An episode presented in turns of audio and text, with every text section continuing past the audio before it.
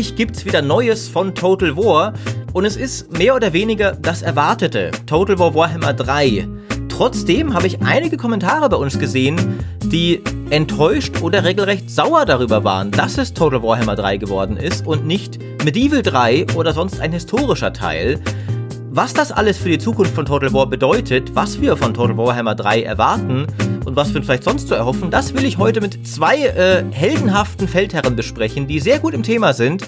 Mein Kollege Fabiano, der das Thema auf der GameStar.de inzwischen betreut. Hallo, das bin ich du hast mich da ja im Grunde so ein bisschen beerbt nach meinem Wechsel im Videoteam und, und meinen Platz an dich gerissen, so wie ich damals diesen Platz von Michael Graf an mich gerissen habe, nach, seit, als er ins Plus-Team gegangen ist. Ne? Das ist so der Kreis der Welt. Ja, passt ja auch gut zu einem Feldherren, der oder ein Herrscher bei einer, über eine Nation, die er sich dann irgendwann ererbt von ja, den Leuten, richtig. die vor ihm kamen. So muss das sein. Äh, und mein anderer Gast ist Mr. Mörb. Hallo.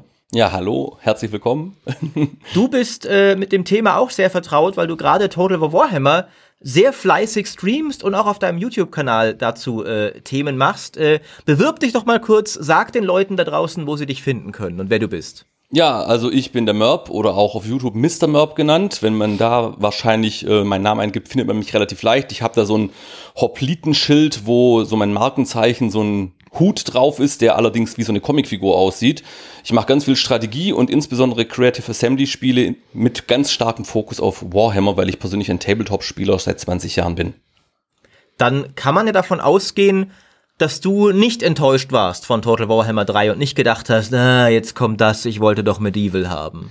Äh, ich bin tatsächlich zwiegespalten, weil ich nicht nur ein Warhammer-Fan bin. Ich bin zwar ein Warhammer-Fan, hätte mich aber genauso über ein Medieval 3 oder ein Empire 2 massiv gefreut, weil ich die, die gesamte Serie eigentlich schon seit Rome 1, wenn ich ehrlich bin, sogar schon seit Medieval 1 kenne und spiele. Fabiano, wie ist das bei dir? Äh, historisch oder Warhammer? Also ganz persönlich, nach ganz persönlicher Vorliebe eher historisch, weil ich auch dort einfach herkomme. Äh, dass diese Reihe war mit einer der Gründe dafür, warum ich irgendwann mal in meinem Leben Geschichte studiert habe. und äh, ich habe auch, ich habe mit Rome 1 angefangen und habe meinem Vater mal dabei zugeguckt, wie er Shogun 1 gespielt hat.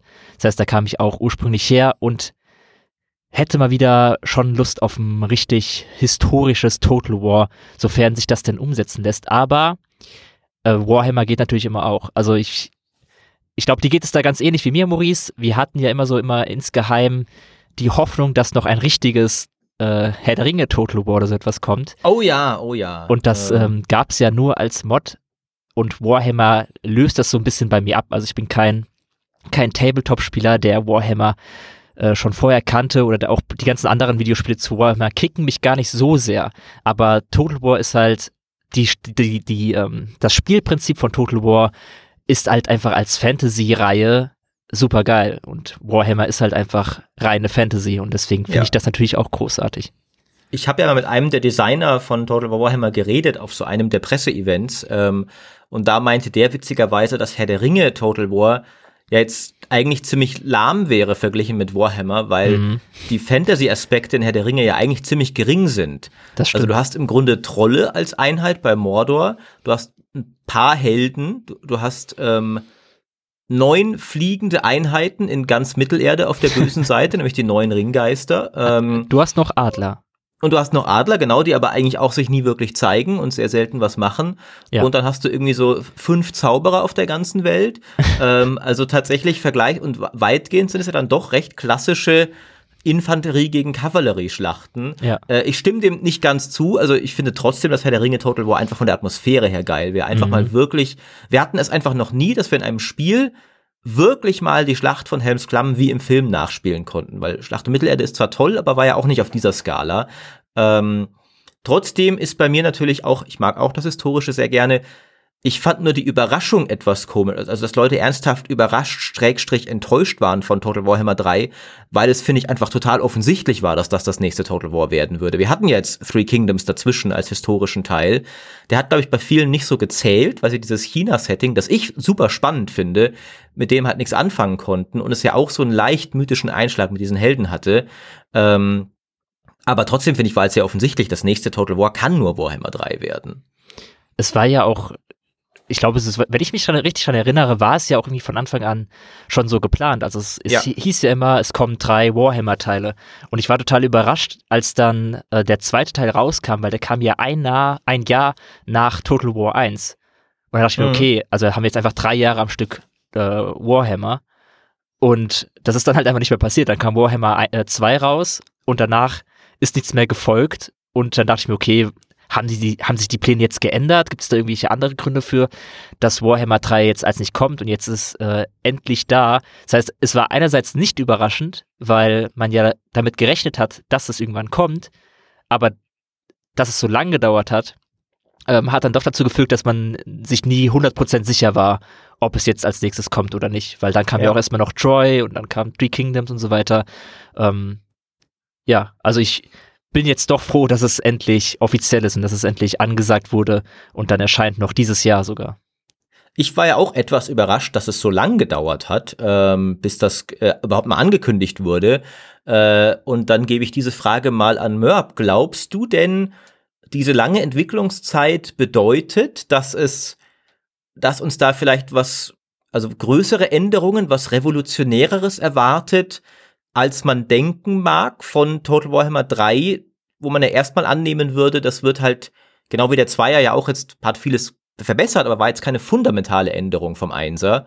Ähm, wie, wie schätzt du das ein? Wie, äh, auf wie viel können wir uns da oder sollten wir uns da freuen beim dritten Teil?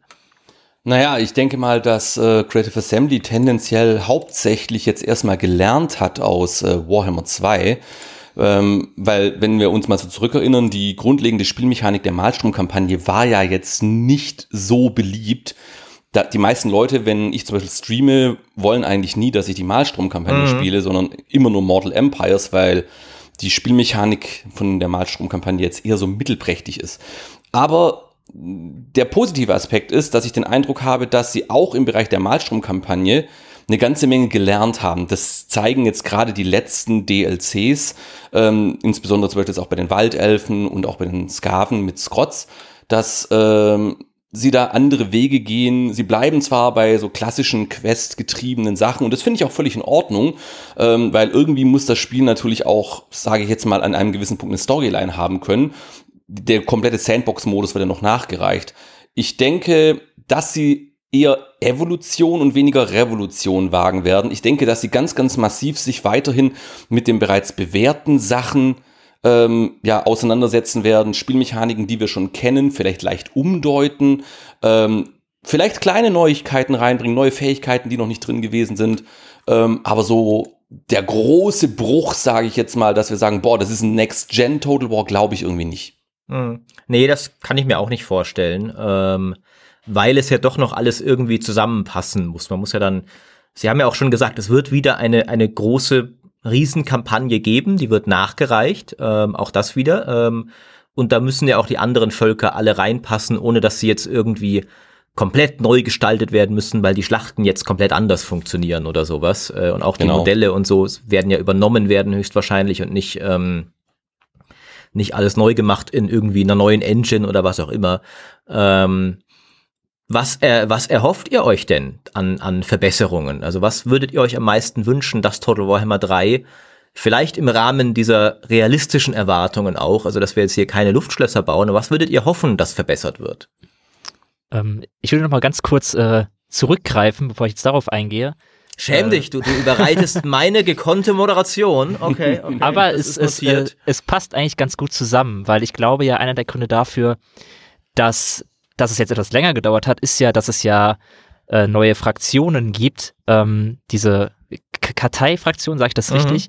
Die, das ist ja eine Fraktion, äh, die es so in Warhammer noch nicht gibt, die noch nicht ausdefiniert wurde. Und wahrscheinlich ist äh, das mit einer der Gründe dafür, dass es jetzt eben doch etwas länger gedauert hat, weil man dann eben andere Grundlagen hatte als bei den anderen Warhammer-Teilen. Und das ist auch was, was worauf ich mich sehr freue, auch wenn ich jetzt kein Tabletop-Spieler bin und äh, ohnehin für mich jede Fraktion im Prinzip was Neues ist. Aber ich finde das sehr spannend, dass sie da einen neuen Weg beschreiten mit dieser neuen Fraktion und was man darüber gelesen hat, ähm, klang auch schon sehr cool mit goldenen Drachen und Terrakotta-Armeen und so weiter. Das, das klingt mega cool. Das ja. klingt mhm. mega faszinierend. Ähm, und das finde ich, das will ich gern sehen. Ich will auf jeden Fall eine sehr ausgefallene, mindestens eine sehr ausgefallene Fraktion sehen, die anders funktioniert als alle bisherigen.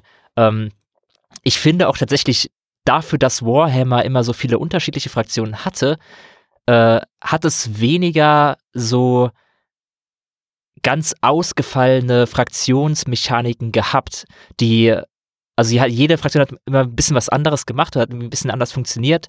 Aber ich finde zum Beispiel bei äh, Three Kingdoms und auch bei, bei ähm, Troy gab es teilweise Mechaniken, die ich cooler fand als bei Warhammer. Und ich hoffe, dass, sie, dass das äh, stärker mit reinspielt. Also gerade so etwas wie ein, ja gut, die Diplomatie, das ist nochmal ein anderer Punkt, über den man dann vielleicht sprechen muss, aber ähm, dieses von, von Sao Sao, dass er eben Stellvertreterkriege und so etwas anzetteln konnte.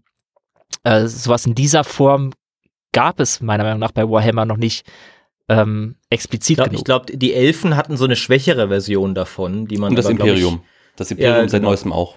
Ach, das okay. ist der neuesten tatsächlich? Ah, ja, ja seitdem die gepatcht wurden, kann äh, Imperator Karl Franz zumindest innerhalb der imperialen Fraktion auch diese Intrigen spinnen.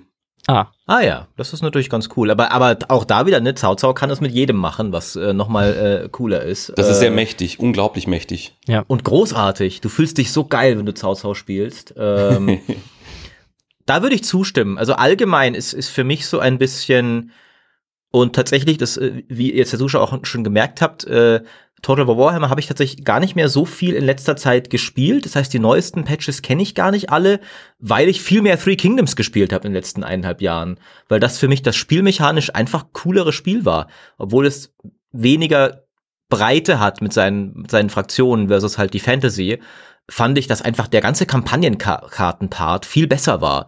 Ähm, also ich fand die, dass man da bisschen mehr Tiefgang bei der Wirtschaft hat, fand ich zum Beispiel super dass du halt, dass Diplomatie viel wichtiger war und auch viel interessanter war. Das, das passt natürlich bei Warhammer auch einfach nicht immer rein, aber ähm, da finde ich, hat für mich einfach vieles irgendwie runder funktioniert. Ich mag oft die Total Wars am liebsten, wo die Fraktionen gar nicht so grundlegend vielfältig sind, dafür die Spielmechanik sehr rund. Ich mochte auch Shogun 2 zum Beispiel deswegen sehr gerne, dass er auch nur in Japan spielte. Ähm, und ich würde mir irgendwie wünschen, dass Total Warhammer 3 sich da vielleicht ein bisschen auf der Kampagnenkarte bisschen mehr traut, ähm, was so, was, also gerade was so diese, diesen ganzen Verwaltungstiefgang angeht. Ähm, ich komme jetzt natürlich auch gerade frisch von einem Stream mit Mörb gemeinsam, wo ich die Hordenfraktion Chaos gespielt habe, die halt gar nichts davon hat. Vielleicht bin oh, ich ja. jetzt auch gerade sehr gebrannt. Ähm, aber ähm, da fand ich einfach, hat Total War äh, Three Kingdoms und auch Troy mit seinen unterschiedlichen Ressourcen zum Beispiel, die haben da Impulse gesetzt, von denen ich hoffe, dass künftige Total Wars sich mehr dran orientieren. Tatsächlich glaube ich aber nicht unbedingt, dass Total Warhammer 3 das viel machen wird. Ähm, weil es der Zweier hat ja auch da jetzt nicht so grundlegend am Kampagnenkarten-Gameplay was geändert. Ähm, und ich glaube, sie werden es weiter so machen, dass es eher so sein wird, dass halt so die Völker so ein bisschen ein paar nette Gimmicks haben, die ja auch cool sind, ne? Die Dunkelelfen mit ihren, mit ihren Archen und so Zeugs, die immer ganz cool sind, aber jetzt nicht so grundlegend bahnbrechenden Kampagnenkarten Tiefgang reinbringen. Was würdest du dir wünschen, Merb?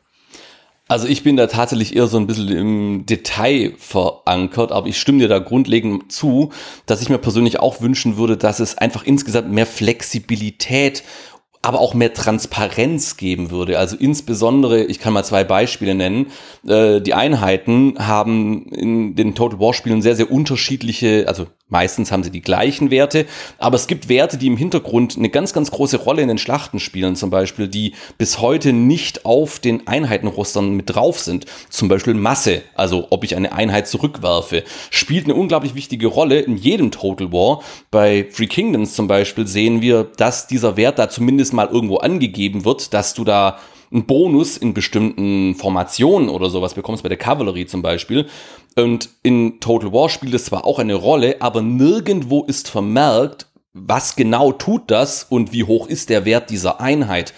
Das würde ich persönlich sehr, sehr wichtig finden, dass so etwas kommt, genauso wie ähm, die Angriffsfrequenz der Nahkampfattacken, die auch nirgendwo wirklich vermerkt sind, wo du einfach als Spieler zunächst einmal komplett alleine gelassen bist. Und wenn du vor allem ein Neuling bist in, in der Total War Serie, dann verstehst du erstmal überhaupt nicht, was da los ist. Das halte ich persönlich für ungünstig. Das nächste ist, was Sachen Transparenz angeht, ist äh, im Bereich der Hinterhalte. Ähm, die gibt's ja auch in jedem Total War. in Total War Warhammer ist es bis jetzt aber immer so gewesen, dass man nur ganz, ganz schwer abschätzen kann, ob jetzt diese 70 oder 80 oder 90 Prozent Hinterhalt am Ende wirklich funktionieren. Denn sobald ein anderer Agent oder eine andere Armee neben deinem Hinterhalt oder auch nur in der Nähe steht, scheinen diese 90 Prozent Richtung Null zu tendieren in Wahrheit. Und selbst wenn du selber Agenten einsetzt, um solche Hinterhalte zu entdecken, du, du, du hast überhaupt keine Ahnung. Das Spiel lässt dich komplett mit deinen Gedanken alleine. Was macht dieser Agent jetzt eigentlich? Wie hoch ist seine grundlegende Chance, diesen Hinterhalt zu entdecken? Oder wie senkt er die Wahrscheinlichkeit? Also da würde ich mir einfach mehr wünschen, dass Total War mehr auf den Spieler zugeht und mehr erklärt und sei es in einem Tutorial, in dem mhm. man einfach erkennt, wie funktioniert das Ganze. Ja, ich, ich wollte ich nur anmerken, dass ich mir tatsächlich sogar wünschen würde, dass sie sich eigentlich, aber das wird bei Total Warhammer 3 nicht passieren, von diesem ganzen Agentenkonzept verabschieden. Ich fand das ja in Three Kingdoms viel angenehmer. Dass das ist besser, diese, ja. Viel besser. Diese, diese, diese 50 Figuren, die über die Karte wursteln und, und die eigentlich nur auf, auf die Nerven gehen. Ähm, also erneut, die fressen auch Berechnungszeit ohne Ende. Richtig, richtig. Also sie schlucken so viel Zeit dafür, dass sie das Spiel, finde ich, sehr wenig bereichern. Ja. Ähm, das Wobei, ist halt aber, was ich eben. Hm? Bei, oh, jetzt, jetzt will ja jemand widersprechen. Okay. Nein, ich bin da eigentlich Muris Meinung. Ich wollte nur sagen, bei Warhammer hat man zumindest noch den Aspekt, dass ja die Agenten, die da auch teilweise über die Karte wuseln, das sind ja auch, ähm, auch dann Helden, die man in der Schlacht einsetzen kann, was nochmal ja. was anderes ist als früher bei Rome, wo dann die, dein Diplomat irgendwie bis nach Persien gerannt ist, von Spanien aus, über die ganze Karte und dann gestorben ist. Ich muss ja, aber auch ganz ehrlich sagen, dass ich es ehrlich gesagt gar nicht so schlecht fände, wenn sie in Warhammer, ähm, also in Warhammer 3, das ähnlich machen würden wie bei Free Kingdoms. Es muss jetzt nicht so eins zu eins sein, dass ein Held äh, jetzt bis zu sechs Einheiten mitbringt. Aber wenn ich mich jetzt mal an die Tabletop-Situation zurückorientiere, dann sehen wir auch, dass ähm, Helden oder in dem Sinne auch Champions von Einheiten theoretisch einer solchen Einheit vorstehen könnten. Mhm. man könnte das so handhaben, dass man halt auch, keine Ahnung, ein Held bringt zwei, vier, sechs oder sogar zehn Einheiten mit, weil er letzten Endes halt quasi als Champion zu verstehen ist. Und umgekehrt könnte man es natürlich auch so machen, dass es wie ist wie bei Free Kingdoms, dass man gerade, also ich denke jetzt gerade eben mal absichtlich an Slanisch, ähm, dass man Infiltrationen durchführen könnte und das könnte eigentlich nur so funktionieren, wie es in Free Kingdoms funktioniert, dass ich einen Agenten in eine andere Fraktion hineinschicke. Ob sie das aber so machen, keine Ahnung. Ich würde es mir aber wünschen, weil es sehr viel kreativeres Gameplay ermöglichen würde, wenn sie es gut machen. Also das Spionagesystem zu nehmen, um so Chaos-Kultmäßig äh, zu erlauben, gegnerische Fraktionen zu infiltrieren, genau. das fände ich sehr cool. Ähm, ich glaube eben so, so grundlegende mechanische Änderungen wie allgemein keine Agenten mehr werden sie nicht machen, weil das würde zu viel auch, also sie werden schon auf dem Grundfundament der ersten beiden Teile bleiben. Aber vielleicht so bei den neuen Fraktionen ist vielleicht schon ein bisschen Three Kingdoms Inspiration mit drin. Und man hat ja schon das Gefühl, dass sie in letzter Zeit so diese Experimente sich alle gegenseitig befruchten, weil mhm. Three Kingdoms hat ja auch Mechaniken, zum Beispiel das Rekrutieren, das so im Ansatz schon mal bei Thrones of Britannia ausprobiert wurde. Ähm, und ich würde mich auch nicht wundern, wenn das nächste große historische Total War dann die Ressourcen von Troy zum Beispiel hat und dass das immer so ein bisschen diese Testballons ja. sind. Ähm. Weil die Ressourcen ja ein bisschen broken waren bei Troy leider. Ich hatte mir ja auch die Hoffnung, dass dieses System das äh, ganze Gameplay ein wenig bereichert, gerade auf der Stat Strategiekarte und ähm, etwas mehr Einfluss darauf hat, welche Städte man angreift und aus welchen Gründen auch. Aber die, die Balance der Ressourcen war ja komplett kaputt bei Troy. Da ist ja alles drunter und drüber gegangen, auch weil tatsächlich das Diplomatiesystem aus, ähm, aus Three Kingdoms schlechter funktioniert hat in Troy. Die, das war teilweise so kaputt, dass du extrem viele Exploits fahren konntest und dir dann halt Ressourcen herangeschafft hast ähm, auf die einfach aus der Luft entstanden sind oder halt Leuten Sachen abgekauft hast und sie ihn dann wieder verkaufst und im Prinzip hast du ihnen so ihr ganzes Geld abgeknöpft, weil die KI nicht gerafft hat, ja. wie das mit der Diplomatie funktioniert, genau. Ähm, aber ist immer noch so. Ja, ist ja. immer noch so. Yay.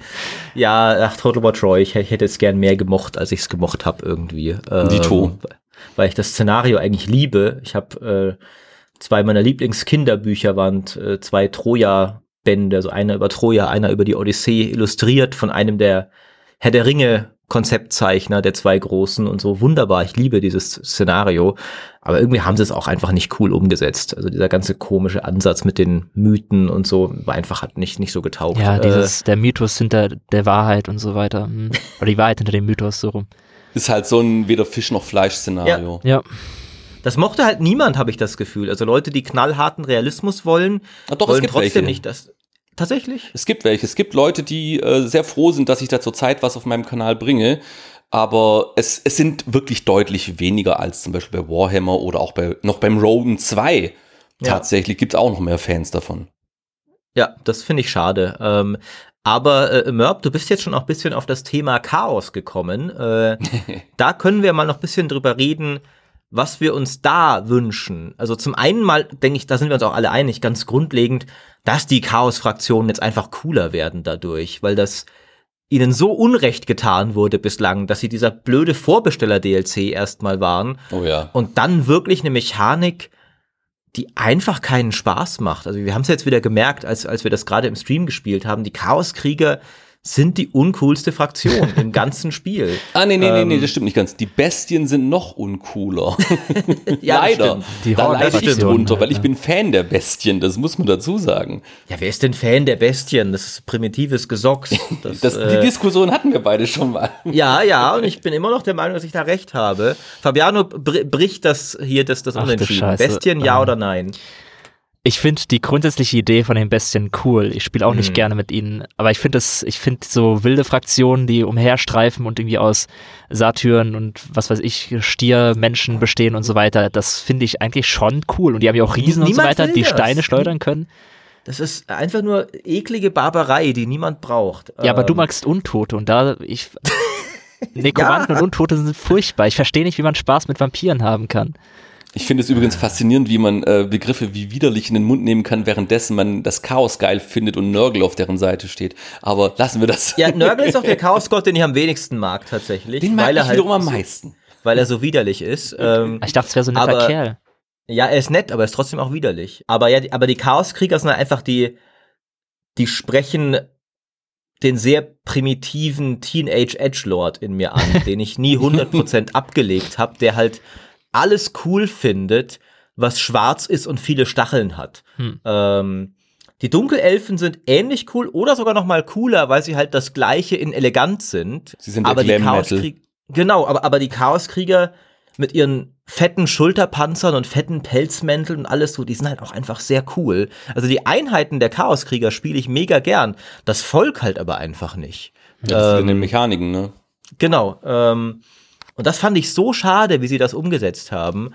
Und da hoffe ich halt, dass es endlich jetzt mit diesen drei, drei Fraktionen, also mit vier, mit den vier Göttern eben, dass sie jetzt endlich mal so das, den Tiefgang kriegen, den sie, den sie irgendwie auch verdient haben. Das ist richtig. Die Frage ist halt bloß, wie sie es halt letzten Endes umsetzen. Ich habe mir da jetzt seitdem die, äh, der erste Trailer jetzt gekommen ist, so viele Gedanken darüber gemacht und inzwischen ist es ja äh, klar, dass jeder dieser Götter eine eigene Fraktion bekommt. Ja.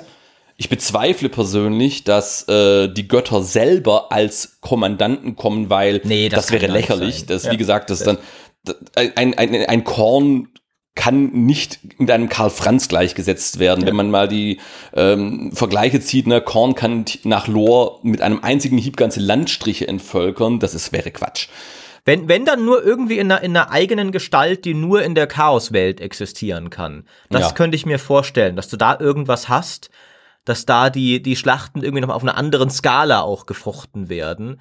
Ähm, aber auch da wieder, da kommen wir auch gleich wahrscheinlich noch dazu, ich, ich kann mir sehr viel Cooles ausmalen, was sie mit dieser Chaos-Dimension machen werden. Ich glaube, sehr wenig davon werden sie leider machen. Äh, aber sprich erstmal du noch weiter. Hm, ja, also wie gesagt, also mein Gedanke ist halt einfach, ähm, die drehen sich da um diese klassischen Spielmechaniken. Da habe ich mir auch ein eigenes Video tatsächlich schon Gedanken darüber gemacht gehabt. Ähm, ich glaube, dass ganz, ganz viel von dem, was die Chaosgötter repräsentiert, eigentlich im Spiel schon mit drin ist.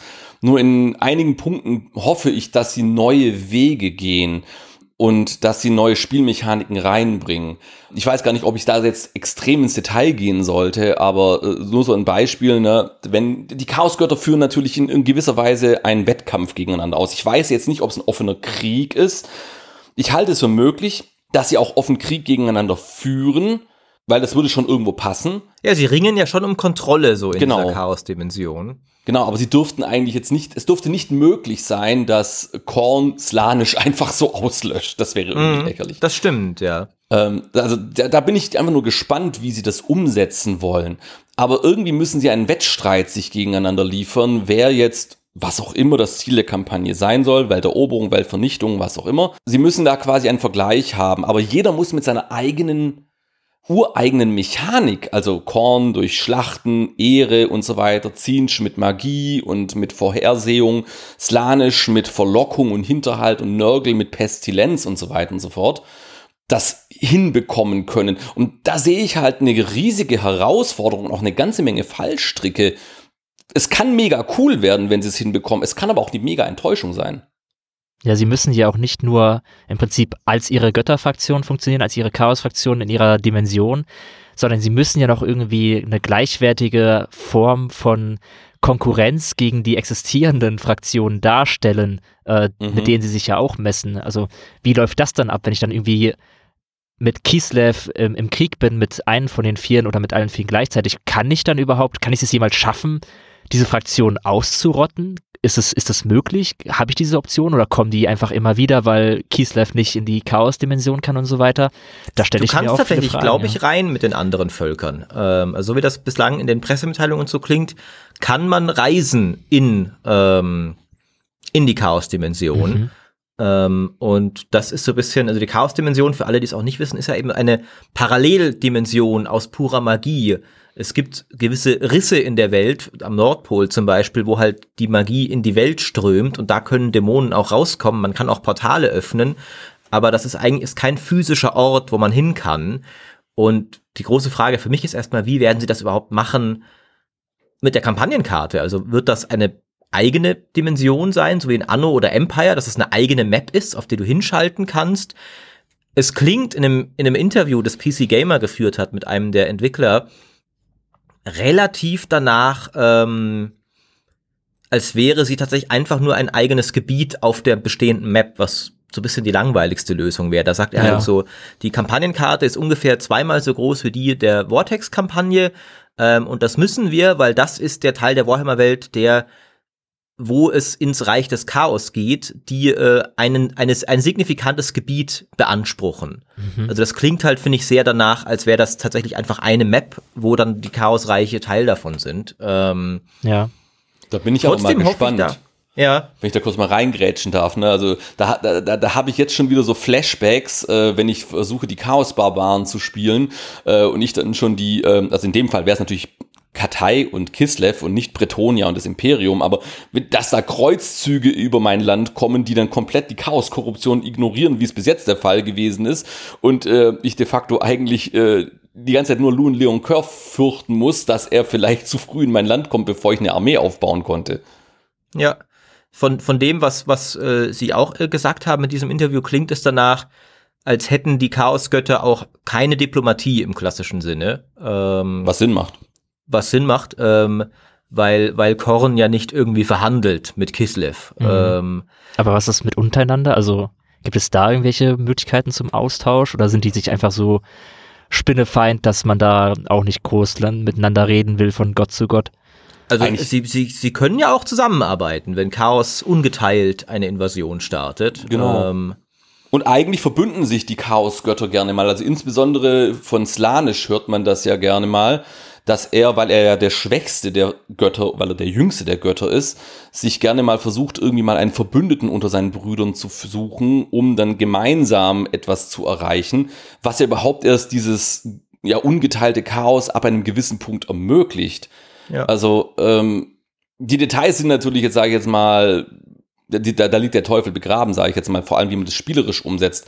Aber ich denke, dass das schon irgendwie möglich sein muss, dass die Chaos-Götterfraktionen irgendwie miteinander interagieren und sich Ja. koordinieren für irgendwelche gemeinsamen Aktionen.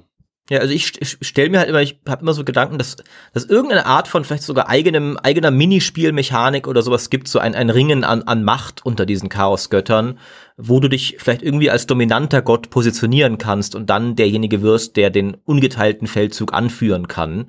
Ähm, oder dass du irgendwie halt in der Chaos-Dimension um Macht spielst, die sich dann für deinen Feldzug in der physischen Dimension irgendwie manifestiert. Ähm, weil auch so ein bisschen, man kann sich irgendwie nicht vorstellen, dass die Chaosgötter dann ganz normal Total War-mäßig Städte bauen und, und irgendwie jetzt level ich mal mein Wirtschaftsgebäude auf hier in der Chaos-Dimension. Ne? Für irgendeine Mechanik wird es da geben. Mhm. Die, und die Sache ist halt immer so ein bisschen, ich gerate da sehr leicht ins Träumen, was alles geht. Zum Beispiel weiß man ja auch über die Chaos-Dimension, dass sie sich physisch verändert, je nachdem, welcher Gott sie kontrolliert. Und auch was du vorher angesprochen hast, dass, also dass ähm, das Korn halt von Blutvergießen gestärkt wird und Zieh nicht von Magie und so. Da, da kommt, da schwirren bei mir gleich die Zahnräder im Kopf, dass es irgendwelche Mechaniken geben könnte, dass du wirklich als Kornspieler irgendwie Machtpunkte bekommst, immer wenn irgendeine Fraktion eine Schlacht schlägt und dass du vielleicht sogar Agenten ausschicken kannst, um Fraktionen zu infiltrieren und sie zum Krieg aufzupeitschen oder sowas. Dann doch so Zau-Zau-mäßig vielleicht. Ähm, während zieh nicht irgendwelche anderen, zieh nicht irgendwie für jeden Zauberer, der hochgelevelt wird in der Welt, gestärkt wird. Und auch da, aber auf der anderen Seite, die bisherige Erfahrung lehrt, finde ich, ich glaube nicht, dass sie so, so tiefe, ausgefallene Mechaniken machen werden, weil dann Total War dann doch recht oft, finde ich, halt dann wieder auf dann doch gar nicht so komplexe Zahlenspiele zurückfällt. Also finde ich, man sieht es oft an der Magie, wie die dann umgesetzt wird, ist dann halt doch sehr viele Buff-Zauber, die einfach recht simple hier plus 30% Schaden und Rüstung oder sowas sind. Das stimmt ähm, leider, ja. Und auch bei Three Kingdoms sind ja manche Fraktionen noch einfach nur, du sammelst irgendwie Punkte, die irgendwie anders heißen. Hier heißen sie Ruhm und hier heißen sie das und hier heißen sie Ansehen und so weiter und so fort. Da sind ja auch nicht alle Fraktionen so ausgefallen, wie zum Beispiel Cao Cao es ist. Ähm das und ist das richtig. ist so meine Befürchtung, dass das alles viel weniger ausgefallen wird, als es sein könnte. Wobei ich an dieser Stelle eingrätsch mich, also man, ich ging die ganze Zeit auch schon von einem Punktesystem aus, wie gesagt, die Frage ist halt, wie sich das Ganze füllt. Und wenn wir mal die Spielmechaniken anschauen, die im Spiel schon vorherrschend sind, man müsste sie nur richtig nutzen. Ne, also theoretisch könnte man auch sagen, dass Korn generell, wie du schon gesagt hast, durch Schlachten, aber nicht unbedingt durch alle Schlachten. Ich glaube, das würde ihn komplett durch die De Decke katapultieren lassen, sondern vielleicht einfach nur durch Schlachten seiner eigenen Anhängerschar Punkte generiert äh, indem man vielleicht auch vorher irgendetwas markiert. Ich kann mir gut vorstellen, dass man auch ein Quest-System drinne hat, wie zum Beispiel bei Malus Darkblade, wo du äh, gesagt bekommst, äh, töte 10.000 feindliche Einheiten und dann bekommst du diese, diesen Lolly da, um so mal so zu sagen. Mhm. Ähm, das halte ich für wahrscheinlich für ein zentrales Element.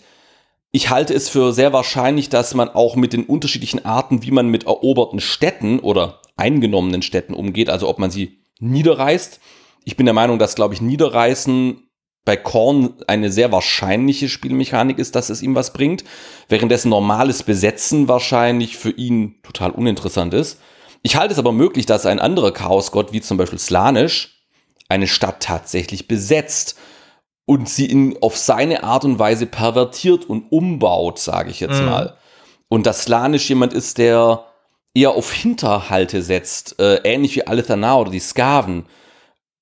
Das halte ich durchaus für möglich. Nörgel wird ziemlich sicher mit Krankheiten um sich werfen, aber ich hoffe, dass bei ihm dann diese Spielmechanik ein bisschen mehr liefert als die bisherigen Skaven-Krankheiten, weil ich bin immer noch der Meinung, dass Clan Pestilenz im jetzigen Spiel deutlich unter Wert verkauft wird. Also da ist, wäre auch so viel mehr möglich. Da habe ich auch ganz große Hoffnung, dass da vielleicht was kommt.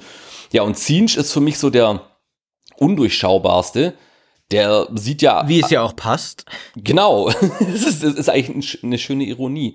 Aber ich denke, dass der so eine Art besondere Fortbewegungsmittel bekommt, sowas wie ähm, sein unterirdischer Vormarsch, dass er vielleicht andere besser abfangen kann. Ähm, wenn sie einen unterirdischen Vormarsch machen, dass er vielleicht sogar Gebiete aufklären kann, ohne dass er jemanden dahin schickt. Keine Ahnung, durch eine Abklingzeit oder durch den Verbrauch irgendeiner Ressource, einfach um zu wissen, was befindet sich dort in dieser Armee, in diesen äh, Städten. Mhm. Und im Umkehrschluss, weil ja, da muss ich noch mal ganz, ganz kurz zurück zu Slanisch, halte ich es auch, ich würde mir wünschen, dass äh, Creative Assembly äh, hier so mit richtig krass Täuschung arbeitet, dass du neue Spielmechaniken siehst wie ja Fake-Armeen, ähnlich wie im Zweiten Weltkrieg, wo man solche also Attrappen aufgestellt hat, nur dass es halt in seinem Fall eine Illusion ist und der Gegner gar nicht weiß, dass das gar keine echte Armee ist oder dass die Armeen mimikryartig getarnt sind. Und wenn du sie von außen anschaust, ohne dass du irgendwie sie genauer untersuchst, wie auch immer, dass diese Armeen dann ja für den Gegner schwächer oder stärker aussehen, als sie in Wahrheit sind. Also dass du irgendwie die KI und auch andere Spieler täuschen kannst. Aber ob sie das machen, weiß ich nicht. Aber es wäre eigentlich relativ leicht umzusetzen. Mhm.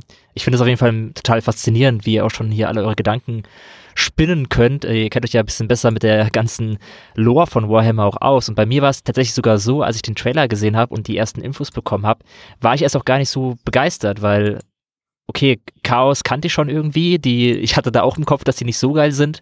Ähm, mit den Göttern an sich konnte ich nicht so viel anfangen. Aber dass ihr da so viel jetzt schon drüber nachdenken könnt und verschiedene Spielmechaniken äh, euch ausdenkt und zusammenspinnen könnt, macht die gleich zehnmal interessanter, als sie vorher für mich waren. Äh, ich habe jetzt schon, also jetzt mittlerweile, nachdem ich euch da auch zugehört habe und auch vorher schon, ähm, wieder sehr viel mehr Lust auf Warhammer 3 einfach bekommen, weil meine Befürchtung war ja schon anfangs, dass es, okay, wir haben jetzt sechs neue Fraktionen und vier davon sind Chaos dann, dann muss da ja irgendwie was Kreatives und Gutes und Spannendes mit jeweils der, der einzelnen Chaos-Fraktion gemacht werden, dass das nicht bei allen Vieren darauf hinausläuft, man, man ist halt die böse Fraktion, die versucht, die Welt zu vernichten. Ähm, und das macht mir sehr viel Hoffnung, dass ihr da tatsächlich so viele kreative Ideen habt, äh, die man umsetzen kann. Und ich bin sehr gespannt, was da wirklich kommt, weil, wie gesagt, das ist eben der Punkt, auf den ich auch nicht nur bei Warhammer, sondern auch in der Zukunft von Total War mir allgemein erhoffe, dass da mehr passiert. Mehr spannende, interessante Mechaniken, einzigartige Mechaniken für jede Fraktion. Ja, das Gute ist ja, dass tatsächlich, das ist ein Trend, den man, finde ich, über alle Total War-Spiele der letzten Zeit sehen kann. Das klappt noch nicht immer. Ein paar haben wir ja angesprochen, so Clan Pestilenz zum Beispiel und so.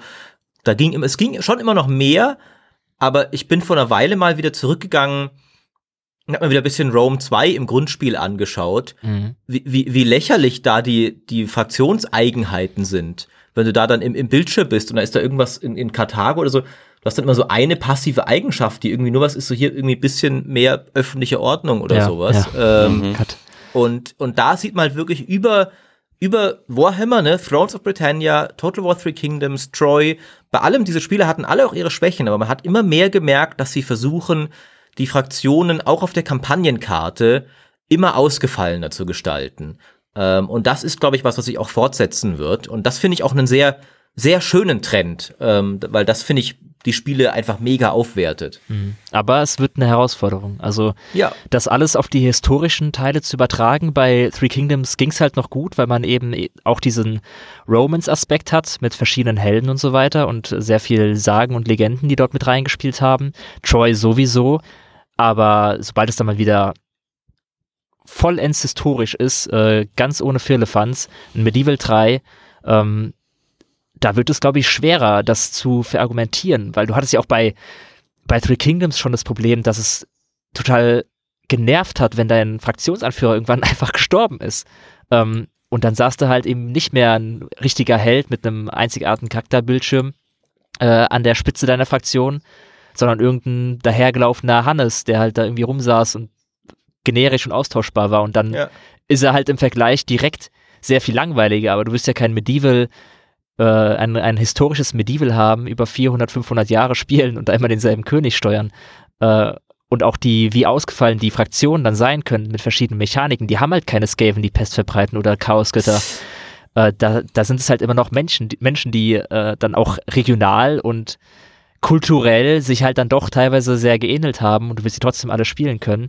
Und das wird eine Herausforderung. Und ich, meine Hoffnung ist ja ein bisschen, dass sie halt eben, dass das auch ein Grund dafür ist, warum Medieval 3 jetzt so lange dauert, dass sie sich jetzt äh, versuchen, das herauszufinden. Und vielleicht war das auch einer der Gründe dafür, warum Troy kein, kein Warhammer im antiken Griechenland war, sondern dass sie halt da schon geguckt haben, okay, können wir irgendwie in einem historischen Kontext diese neue Errungenschaft, die wir jetzt gefunden haben mit Helden und einzigartigen Fraktionsmechaniken, können wir die in einem historischen Gewand so umsetzen, dass wir davon auf lange Sicht hin profitieren, wenn wir zu historischen Total Wars irgendwann zurückkehren?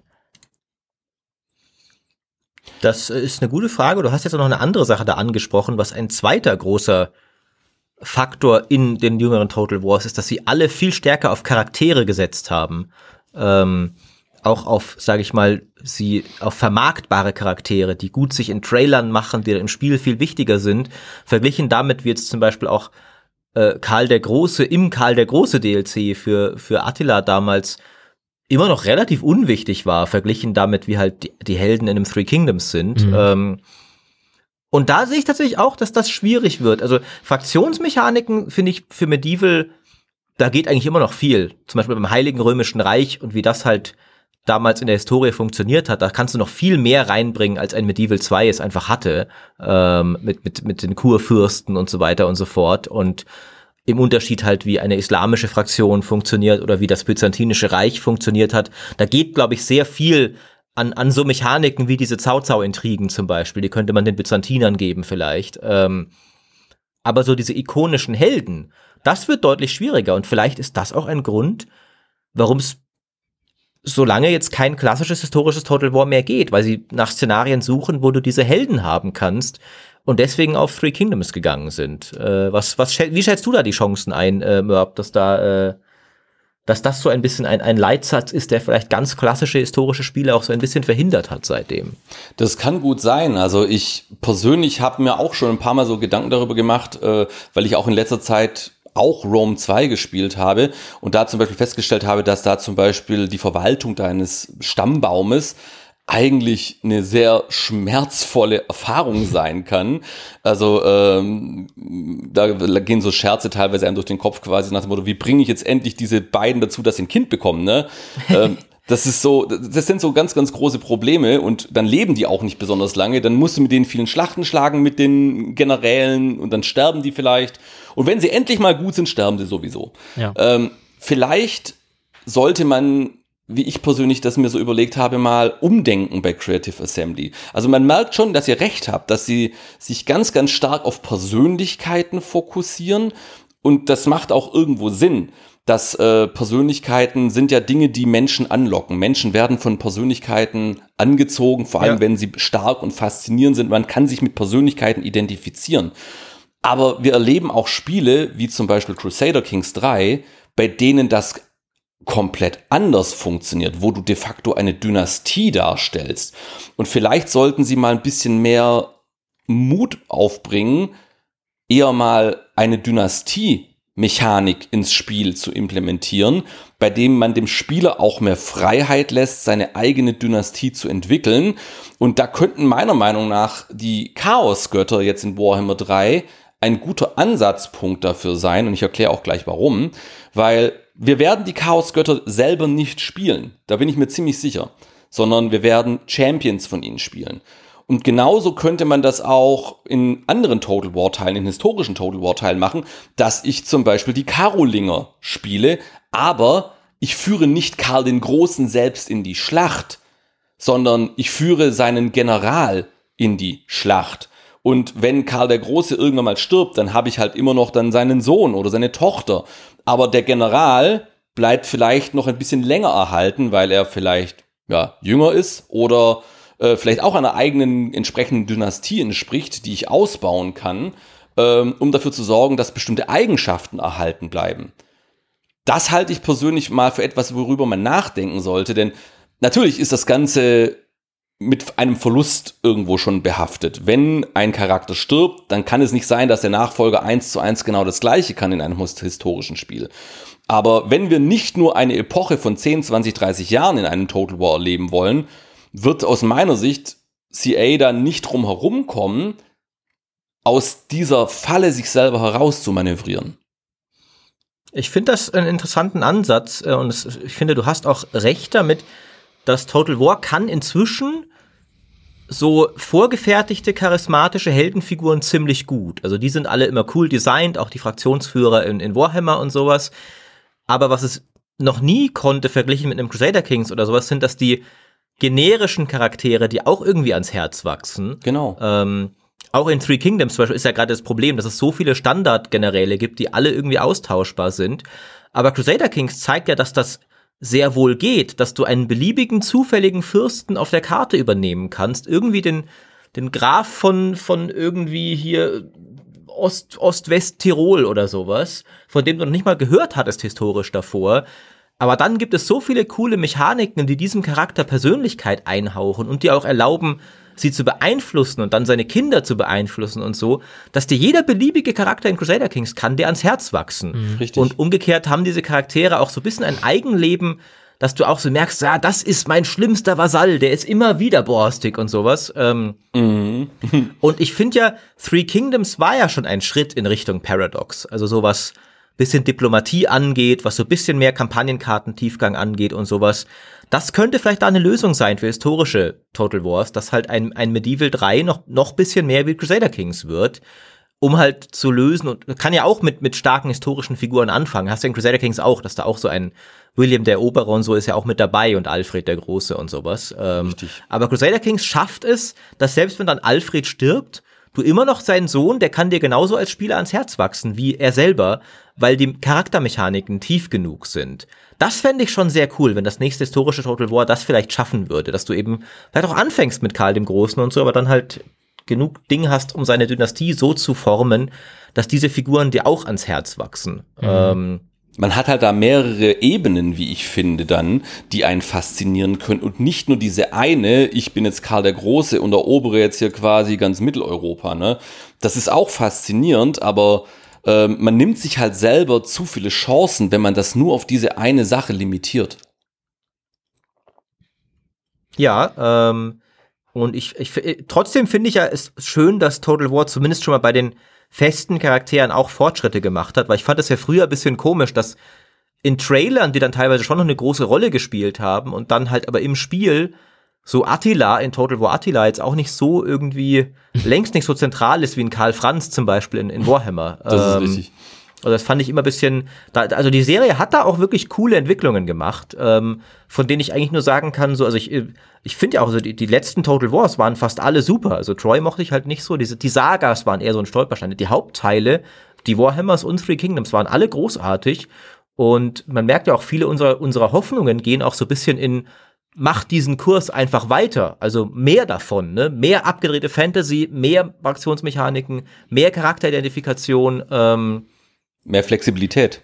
Genau. Ja. Ähm, Auch bessere Geschichten einfach erzählen. Also Geschichten, die das Spiel selber schreibt. Das ist ja das, was bei, bei Paradox dann auch der Fall ist. Es ist ja nicht nur, dass uns die Charaktere ans Herz wachsen, sondern sie wachsen uns ans Herz, weil halt zwischendurch irgendwelche absurden Geschichten eintreten. Und ich finde, da hat Total War auf jeden Fall auch noch Potenzial, das irgendwie auszureizen, die nicht Ja. nur darauf basieren, dass es eben vorgefertigte Questlinien sind und ich dann ich fand es ja immer blöd bei ein bisschen bei Warhammer, wenn es dann hieß, lauf jetzt mit deiner Armee in die Nähe dieser Stadt und dann wird irgendwie nur so eine vorgefertigte Schlacht ausgelöst. Ich fand es irgendwie ein bisschen so ein bisschen ungelenk einfach. Es hat sich nicht wirklich nach einer Geschichte angefühlt, sondern Ja. du hast so Plotpoints einfach abgehakt und wenn sie es Ja. schaffen würden, da mehr ein Storytelling einzubringen, dass sie, dass dir das Gefühl gibt, du schreibst gerade die Geschichte deiner eigenen Nation, ähm, du, du schreibst die Geschichte dieses Helden, dieses Charakters, wenn sie das besser hinbekommen würden mit besseren Ereignissen äh, und die mit den Charakteren verknüpfen, das wäre, da wäre auch schon viel gewonnen. Ich traue ja bis heute,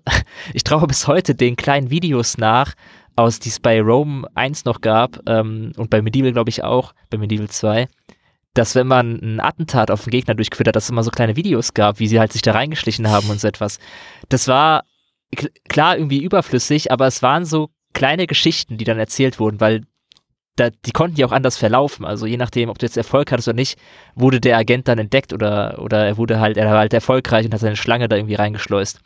Und das hat dem so ein, so ein Gefühl von Geschichte gegeben. Und das hätte ich sehr gerne wieder in zukünftigen Total Wars. Und auch in Warhammer. Ich finde, Warhammer reizt das auch noch nicht genug aus.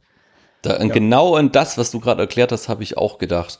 Also insgesamt habe ich ja eigentlich so für mich festgestellt, dass ich weiß jetzt nicht, ob das jetzt erst bei Warhammer 1 der Fall gewesen ist, aber da ist es mir auf jeden Fall aufgefallen, dass halt CA aus meiner Sicht halt einfach einen aus meiner Sicht Fehler gemacht hat, indem sie halt all das zurückgefahren haben und nicht nur diese Geschichten, die gerade eben erwähnt worden sind, sondern auch die Belagerungsschlachten sind ja leider weniger inspiriert, weniger flexibel geworden. Ja. Also, wenn wir mal uns diese Belagerungsschlachten aus Warhammer 1 und 2 angucken äh, und die vergleichen die jetzt mal mit ja, Rome 2 oder mit Empire oder jetzt auch wieder mit Free Kingdoms, ähm, dann sind die komplett anders. Also sie sind in Warhammer viel zu einseitig, viel zu stumpf. Die Türme können teilweise nur gerade ausschießen.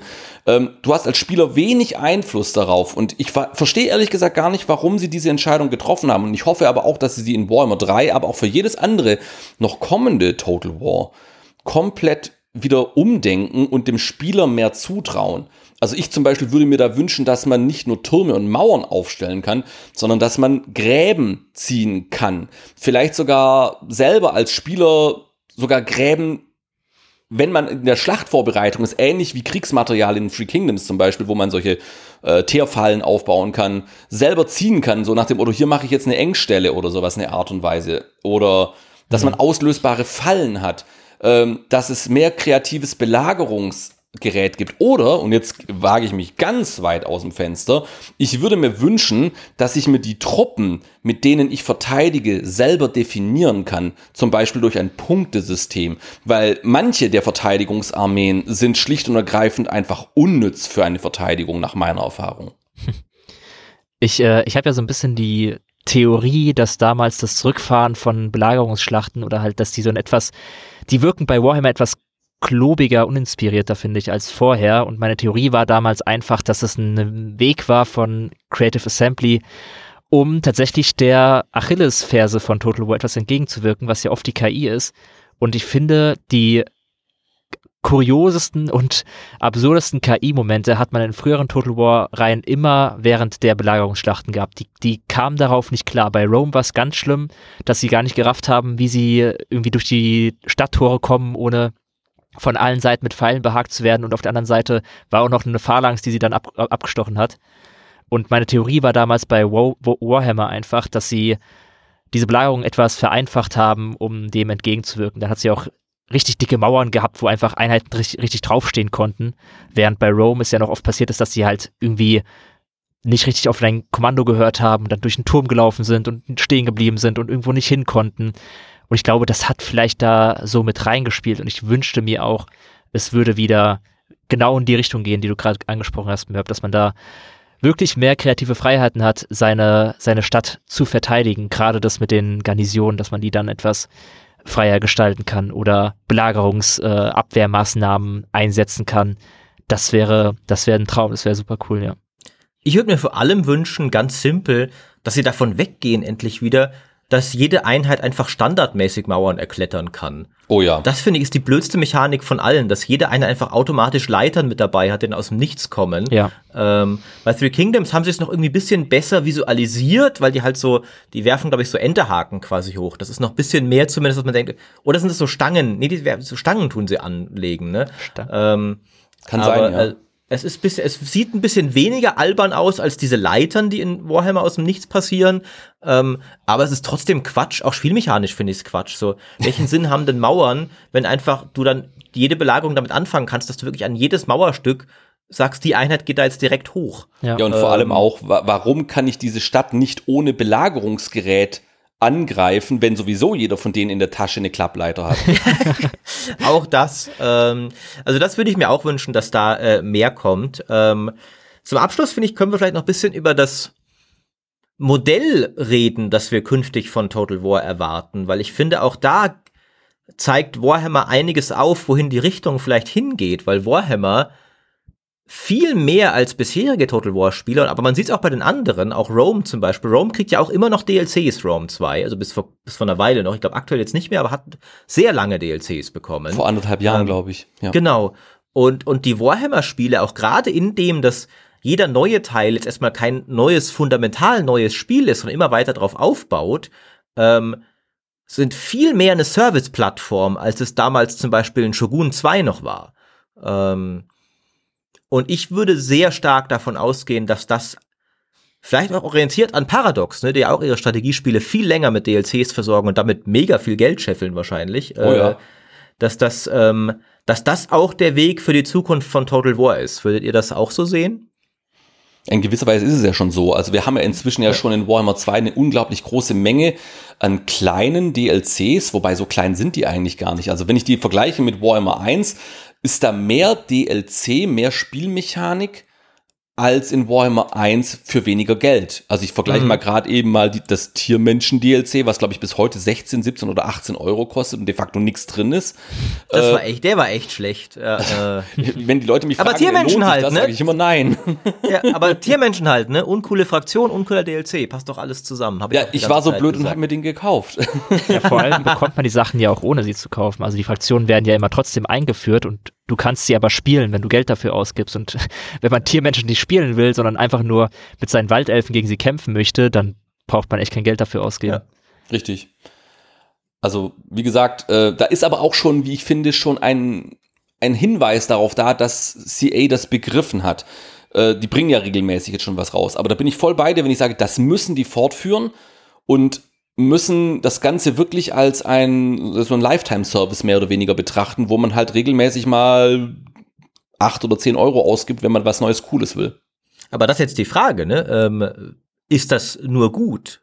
Weil es bedeutet ja schon auch, dass es länger dauert, bis wir jetzt zum Beispiel zu einem, zu einem neuen Total War kommen, das zum Beispiel mal sagen könnte, okay, grundlegend neue Belagerungen, keine Agenten mehr, all diese grundlegenden Änderungen und Verbesserungen, die wir uns gewünscht haben. Das dauert halt dadurch natürlich länger, weil mhm. er deutlich länger auf bestehendem Fundament aufgebaut wird. Ähm, andererseits bedeutet es auch, und das hat ja auch Vorteile, dass dieses Fundament wiederum umfangreicher wird, als es ein einzelnes Total War mit einem Add-on oder so je sein könnte, weil du, du kriegst halt nicht also gerade Warhammer, also Warhammer ist finde ich ein gutes Beispiel, weil halt Warhammer-Fans, die wollen ja, dass es irgendwann, darauf soll es ja hinauslaufen, dass du die komplette Warhammer-Welt hast mit allen Völkern, die du aus dem Tabletop kennst. Und das ist einfach zu viel für ein Spiel mit Expansion. Ähm, ja. Gerade weil man sagen muss, dass Strategiespiele auch einfach nicht die gleichen Art Verkaufszahlen haben wie andere AAA-Spiele. Das heißt, da, das muss sich irgendwie finanzieren. Äh, und auch ein Medieval könnte ja zum Beispiel so sein irgendwann, dass halt ein Medieval 3, das dieses, dieses Plattformmodell benutzt, kann die verschiedenen Ecken der Welt mehr ausdefinieren, ähm, wie zum Beispiel das Byzantinische Reich oder sowas. So macht's ja auch Crusader Kings. Also das Zweier hat so gemacht, beim Dreier werden wir sehen, dass halt Schritt für Schritt DLCs kamen und sagen, hier, jetzt vertiefen wir die Wikinger und jetzt vertiefen wir das Byzantinische Reich und jetzt vertiefen wir das und das. Ähm, das heißt, so was Detailverbesserung und mehr Inhalt angeht, können die Spiele damit größer werden. Aber gleichermaßen dauert es halt auch länger, bis wir, bis wir dann über, zum Beispiel zu Medieval 3 überhaupt mal kommen, weil sie halt erstmal damit beschäftigt sind, Warhammer weiter zu melken und zu melken und zu melken, bis es nicht mehr geht. Ja, wobei, sie haben ja in der Zwischenzeit ja Free Kingdoms und Troy gebracht. Das also, stimmt. Ich bin der Meinung, also die bringen trotzdem, äh, glaube ich, pro Jahr schon im, im Schnitt ein neues Spiel. Das finde ich eigentlich völlig ausreichend. Sie müssen dann halt mal bloß halt auch auf die Fans hören und dann halt auch mal ein Medieval oder ein Empire-Fortsetzung bringen. Das machen ja. sie ja leider nicht, warum auch immer. Ja. Es wird halt spannend zu sehen, ob dann wirklich bei Medieval nicht nur die, die einzelnen Nationen dann eben vertieft werden, wie du gesagt hast, Maurice, sondern ob sie dann doch die Warhammer-Route gehen und sogar die Welt dann ausbauen. Dann ist vielleicht irgendwie Medieval 3.1 hat halt dann Europa und geht bis ähm, zum Nahen Osten oder so etwas und dann Medieval 3.2 führt Asien ein und Medieval 3.3 mhm. ähm, Amerika, äh, was ja theoretisch auch schon in Medieval 2 ging, dass man dann rübergefahren ist und so weiter, dass das dann als DLC kommt. Aber stell dir vor, dann wird die Karte halt einfach immer größer, immer weiter aufgedeckt und ich finde das eigentlich ein gutes Konzept. Es ist nicht nur äh, die, das ist ja eigentlich eine, eine Fortsetzungsphilosophie, die nicht nur exklusiv Total War interessant macht, sondern auch andere Spiele könnten ja ähm, sich daran ein Beispiel nehmen und anders denken, wie sie jetzt ihre Fortsetzungen gestalten wollen, um eben besser auszubauen, was man hat, anstatt jedes Mal was komplett Neues zu machen und dann halt teilweise die Sachen wieder rauszuwerfen, weil man es sich nicht erlauben kann, Innovationen äh, voranzutreiben und aufrechtzuerhalten, was schon da war, sondern man muss halt immer überlegen, wo setzt man den Schwerpunkt. Und in dem Fall, wie es jetzt bei Warhammer ist, das wird halt einfach größer und größer und größer und funktioniert und macht immer noch Spaß. Und solange das grundlegende Spiel einfach unterhaltsam ist und funktioniert und Schlachten bietet, die episch genug sind, dass man sich damit stundenlang beschäftigen will, dann sehe ich da keinen großen Nachteil, weiter diese Schiene zu fahren und es weiter mhm. auszubauen, sofern eben es sich dann auch lohnt. Ähm, also das, was man dann für sein Geld bekommt, muss sich halt eben auch rentieren und kein ja. Tiermenschen-DLC, der viel zu teuer also, ist. Richtig. Da, da bin ich auch bei Merb, da haben sie gelernt, finde ich. Also die DLCs sind einfach Schritt für Schritt cooler und besser geworden, ähm, nachdem das recht holprig losging. Ähm, ich bin aber, ich bin halt, ich sehe schon Nachteile in diesem Modell. Also ich merke bei mir selber, dass ich halt, also ich freue mich mega auf Warhammer 3, weil es immer noch tolles Spiel, Warhammer 2 auch, und jetzt kommen halt wirklich Völker, auf die ich mich seit langem gefreut habe, diese vier Chaosgötter. Aber gleichermaßen ist es ein bisschen so, jetzt nochmal zur Spielmechanik von Warhammer zurückzugehen, die halt immer noch im Kern auf der von Warhammer 1 basiert, wenn ich halt finde, dass inzwischen halt es Three Kingdoms gibt, dass viele elementare Total War Dinge wie Provinzverwaltung, Agenten und so weiter, Rekrutierung so viel eleganter gelöst hat, ähm, dann nervt mich schon ein bisschen, dass Warhammer 3 halt eher so dieses Ausbauding ist, statt zu sagen, nehmt doch jetzt mal auch ein paar von diesen grundlegenden Innovationen mit, die wir, die wir seitdem in der Serie gesehen haben. Und ich meine, wir wissen ja noch nicht, vielleicht kommt da mehr als ich denke, aber ich gehe jetzt nicht davon aus, weil Total Warhammer 2 hat auch nicht viel grundlegend verändert, zum Beispiel wie jetzt Rekrutierung funktioniert oder sowas. Ähm, aber sie haben die Art und Weise geändert, wie man Städte erobern kann. Das war eklatant, wie ich finde. Das stimmt, das stimmt. Ähm, also vielleicht kommt da mehr, als ich denke, aber ich finde schon aktuell, dass ich so ein bisschen, immer wenn ich Warhammer spiele, denke ich mir so, ah, das ist ja immer noch sehr cool und so, aber, aber Three Kingdoms ist einfach eleganter designt. Mhm. Äh, und da komme ich nicht drüber hinweg. Und da ist so ein bisschen so, ist so ein bisschen 50-50, weil gleichermaßen finde ich es natürlich geil, dann der, die Vorstellung am Ende eben dieses Riesenpaket zu haben, wo ich wirklich auf einer riesigen Mortal Empires Map jede Warhammer Fantasy Fraktion spielen kann, die es je gab. Ne? Mir ist ja bewusst, dass das nicht ginge, wenn du mit jedem Teil die Spielmechanik revolutionierst, weil dann musst du ja auch das Imperium quasi komplett neu coden, wenn es jetzt eine neue Agentenmechanik gibt und sowas und alles. Das ist mir ja auch bewusst. Also hat alles seine Vor- und Nachteile. Ähm, zum Abschluss können wir vielleicht noch mal voten, das nächste Total War, das kommt nach Total Warhammer 3. Wenn ihr euch alles wünschen könntet, für also jedes Szenario, jedes, jedes Setting, was würdet ihr euch wünschen? Ich muss Medieval 3 sagen. Es gibt für mich, es gibt für mich keine andere Wahl. Es ist, äh, es hat zu lang gedauert. Das Mittelalter ist mir als Szenario zu wichtig. Von mir aus, ganz ehrlich, wenn ich ganz verrückt spielen will, dann gebt mir, versucht es noch mal mit irgendwas ähm, Richtung Myst My Mystik zu gehen, aber auch dann im Mittelalter und macht irgendwas mit den Nibelungen oder so etwas. Da hätte ich auch Bock drauf, aber Mittelalter bitte. Mhm. Also ich hätte jetzt eigentlich auch ein Medieval 3 gesagt, aber ich würde dann tatsächlich doch wirklich voll beim Historischen bleiben. Ich hätte da gerne mehr Spielmechaniken, die dann halt auch zum Beispiel keine Ahnung, so eine Kaiserkrone aus Byzanz oder eine Kaiserkrone des Heiligen Römischen Reiches so ein bisschen unterscheiden voneinander, aber auch von anderen Herrschaftssystemen, dass da so ein bisschen eine andere Methodik stattfindet. Aber gleichzeitig, also ich kann mich nicht wirklich entscheiden. Ich wünsche mir auch ein Empire 2 mit, und jetzt kommt das Ketzerische mit Schiffsgefechten. Ja, ja. Also Schiffsgefechte das ist, das ist echt so ein Wunderpunkt. Die waren halt bei Empire richtig geil, als sie dann, dann drin waren. Aber das waren halt Schiffsgefechte mit Kanonen und das ist was anderes als Schiffsgefechte mit Speeren und Ballisten, wie es dann irgendwie bei Rome war. Was aber beides für mich unverständlich ist, dass sie es nicht mehr versuchen. Ja. Hm, ich, ich kann es schon verstehen. Also ich finde, in den meisten Total Wars waren die halt nicht so geil.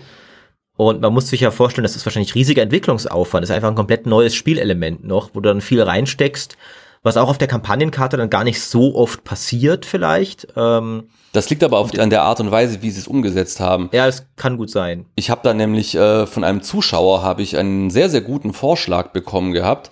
Äh, war, ich verstehe nicht, warum sie da selber noch nicht drauf gekommen sind. Gut, ich bin auch nicht drauf gekommen. Der Zuschauer kam auf diese Idee.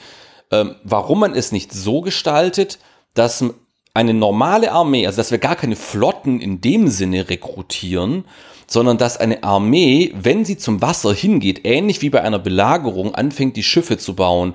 Und dass es dann halt einfach so und so lange dauert, je nach Versorgungslage zum Beispiel. Man könnte es so gestalten, dass ein Gebiet, das Holz hat, da geht es schneller, ein Gebiet, wo es kein Holz hat, da dauert es länger. Dass es dann halt ein paar Turns dauert, bis diese Armee in Abhängigkeit ihrer Größe ihre Schiffe hat. Und dann hast du diese Armee auf dem Meer mit Kriegsschiffen. Mhm. Ja, aber ich glaube, das, das, also das, das grundlegende Scheitern der Total War Seeschlachten war doch nicht, wie die Schiffe zustande kommen, sondern Ich meine, die Schlachten in Rome 2 zum Beispiel, die haben einfach nicht viel Spaß gemacht zu ja, spielen. Sie sind halt immer ein wenig äh, schwerfällig. Und Bei auch in, in, in Shogun fand ich jetzt nie, dass ich habe mich nie gefreut, ah, endlich eine Seeschlacht, ich kann die spielen. In Empire fand ich ja auch noch mit am coolsten, weil irgendwie da, da gehören sie, finde ich, auch am, am untrennbarsten irgendwie zum Setting dazu. Das gehört halt in diese Epoche, diese, diese großen Segelschiffe und sowas. Ähm, ich fand es ein bisschen schade bei Warhammer 2, dass es keine gab, weil ja die Elfen und die Dunkelelfen beide Fraktionen sind, die in der Lore sehr auf, auf also eine sehr große Seemacht haben. Und die Piraten. Und die, Piraten kamen ja dann später dazu, aber auch die, genau. genau. Ähm, und das wieder auch so ein Punkt, wo ich halt sage, ne, das ist natürlich auch ein bisschen ein Teil dessen, dass es halt eine keine revolutionäre Fortsetzung ist. Da macht man halt dann sowas nicht, weil dann hätten sie auch auf einmal noch Schiffe für alle anderen Fraktionen machen müssen. Aber ähm, sie hatten ähm, zumindest diese Twitter-Mechanik, dass es dann eben Gefechte gab, die auf Inseln ausgetragen wurden, ja. was ich ein ganz okayes Kompromiss fand, weil du dann zumindest den Faktor ausschließt, dass jede Seeschlacht automatisch automatisch berechnet wird.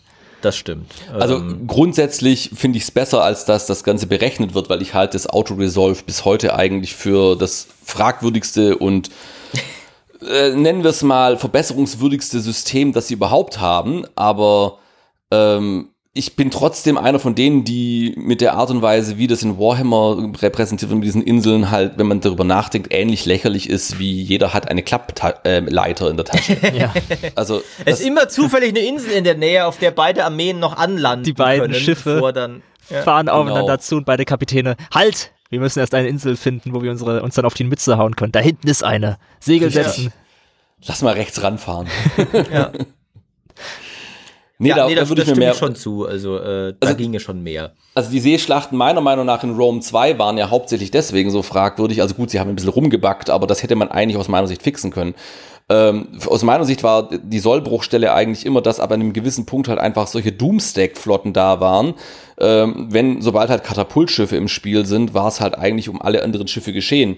Und ähm, dadurch, dass du halt mit normalen Armeen gegen Flottenarmeen keine Chance gehabt hast, war es auch unsinnig. Das stimmt, ja. Des, deswegen aus meiner Sicht wäre es sinnvoll, wenn es diese Unterscheidung zwischen Admiral und General gar nicht gäbe, sondern dass du jede Armee halt mit ein bisschen Zeitaufwand durch irgendeine Spielmechanik in eine Flotte umwandeln kannst und dann anlanden mhm. kannst. Und du hättest vielleicht sogar noch die Schiffe, wenn du zum Beispiel von Frankreich nach England eine Invasion startest, würdest du wissen, aha, hier jetzt in Sussex, da liegen jetzt meine Schiffe vor Anker und ich kann mhm. jederzeit zu ihnen zurücklaufen oder woanders baue ich halt neue. Aber dann stehe ich halt ewig darum. Also aus meiner Sicht wäre das relativ simpel umzusetzen. Ich weiß nur nicht, warum sie es nie getan haben. Ja, ich glaube eben tatsächlich ist einfach der Entwicklungsaufwand, der halt Seeschlachten sind nochmal eine komplett eigene Mechanik, ein eigenes Schlachtfeld und sowas. Ja.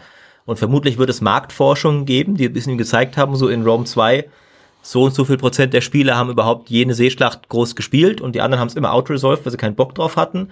Ähm, ja. dann werden sie wahrscheinlich gemerkt haben, okay, das lohnt den Aufwand nicht. Äh, so aus einem gewissen Vollständigkeitsdenken. Also ich habe auch nie so gern Seeschlachten gespielt, deswegen ist das nichts, was mich direkt stört, aber aus so einem gewissen Vollständigkeitsdenken hätte ich es schon irgendwie gerne wieder drin, weil man denkt so, es ist wir haben halt Flotten im Spiel und, und wenn die aufeinander prallen, dann sollte es Schiffsgefechte geben, weil das einfach das ist, was da passieren würde.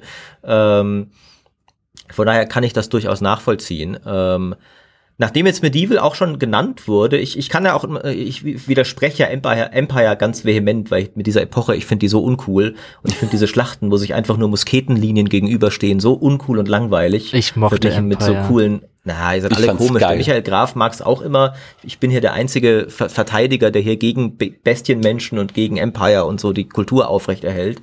Ähm, aber was ich mir dann tatsächlich, das eine, was ich mich, glaube ich, noch mehr in die Luft springen lassen würde als Medieval 3, ist, was schon angesprochen wurde, doch wieder Fantasy, halt ein Herr der Ringe Total War. Das ist ein Traum, der nie passieren wird, offiziell.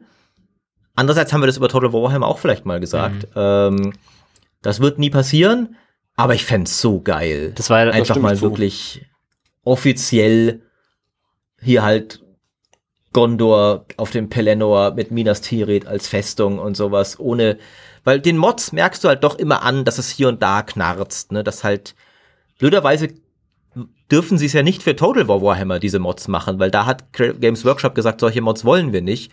Und bei den historischen Teilen merkst du halt schon immer, dass der Troll halt ein hochskalierter Infanterist ist und die, das Engine ist überhaupt nicht für Monster ausgelegt und sowas. Ja. Und das eine Total War, das dafür ausgelegt Ah. wäre, darf das als Mod nicht haben. Ähm, das heißt, ein offizielles Herr der Ringe Total War, das wäre halt echt ein Traum. Und äh, weil dieses, dieses Setting ist, ist mir ja als, als langjähriger Schlacht- und Mittelerde-Modder persönlich näher als vielen anderen noch. Und es gibt, und ich glaube, es würde sich auch immer noch gut verkaufen. Also ganz ehrlich, ein Herr der Ringe Total War heute, wenn du einfach einen Trailer machst, der die, die Schlacht von Helms Klamm in In-Engine nachstellt, kann mir doch keiner sagen, dass die Leute sagen, na, diese Filme sind ja auch ein bisschen alt inzwischen. Ich glaube, das interessiert niemanden mehr. Das war auch die traurigste Nachricht, die ich gehört habe in den letzten zehn Jahren, nachdem Warhammer angekündigt wurde und ich schon dachte, yes, jetzt gibt's endlich äh, Third Age Total War, aber mit richtigen, mit einer richtigen Grundlage, mit einer richtigen technischen Grundlage, dass fliegende Einheiten nicht irgendwie rumbuggen. Und dann Ja. ein paar Tage später, ja, aber es wird keine Mods dieser Art für Warhammer geben. Das hat mich so traurig gemacht. Ich war so am Boden zerstört einfach nur.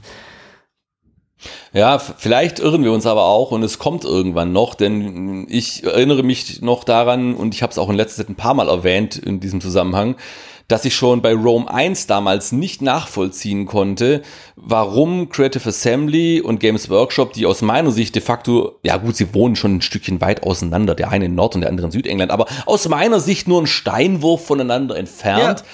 So lange gebraucht haben, um zueinander zu kommen, zu merken, hey, wir haben hier Synergiepotenzial. Absolut. Äh, das finde ich auch ein, ein gutes, optimistisches Schlusswort. Die Chance besteht immer.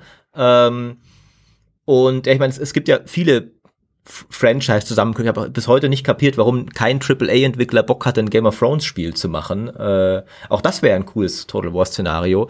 Aber ähm, von daher, wir halten uns die Chancen offen. Vielleicht jetzt mit der Amazon Herr der Ringe Serie ist auch wieder irgendwie Interesse da, da irgendwie was zu machen in diesem Kosmos. Ähm, von daher gehen wir jetzt einmal davon aus, dass, dass auf jeden Fall die nächsten drei Total Wars werden Herr der Ringe Total War mit Evil 3 und Empire 2. Ähm, und auch genau in der Reihenfolge. Und Empire 2 können sich am meisten Zeit lassen. Ähm, und das ist doch sehr optimistisch hier, damit können wir gut rausgehen. Äh, zum Abschluss mache ich natürlich noch ein bisschen schamlos Werbung. Zum einen für Merp natürlich. Äh, Mr. Merp, ihr findet ihr auf YouTube und auf Twitch. Äh, du streamst, wann streamst du immer Warhammer in der Regel? Äh, Warhammer in der Regel immer montags, das kann aber auch variieren, aber ich streame immer Sonntag, Montag und Dienstagabend ab 19 Uhr und da heiße ich nur Merp auf Twitch. Ah, nur Merp, verstehe. Und Mr. Merp auf YouTube. Genau. Hat Gründe. Wunderbar.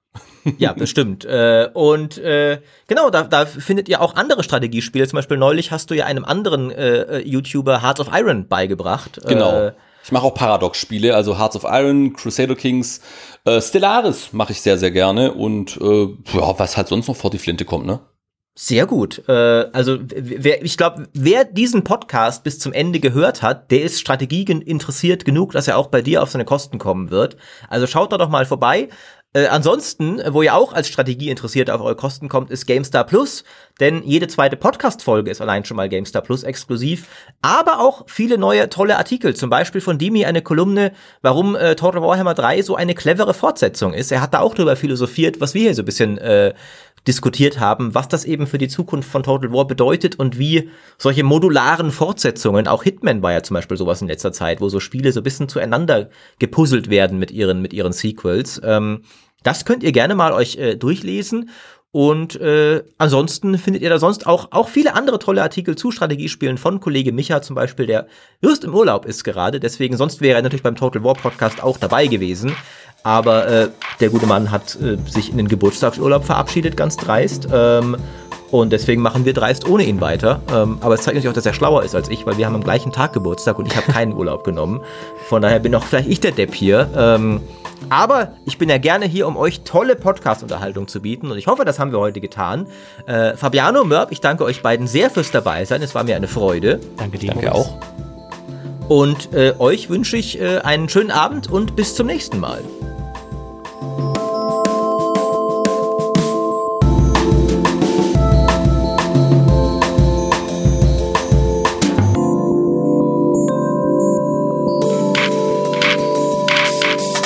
Wollte noch so viel sagen, Maurice.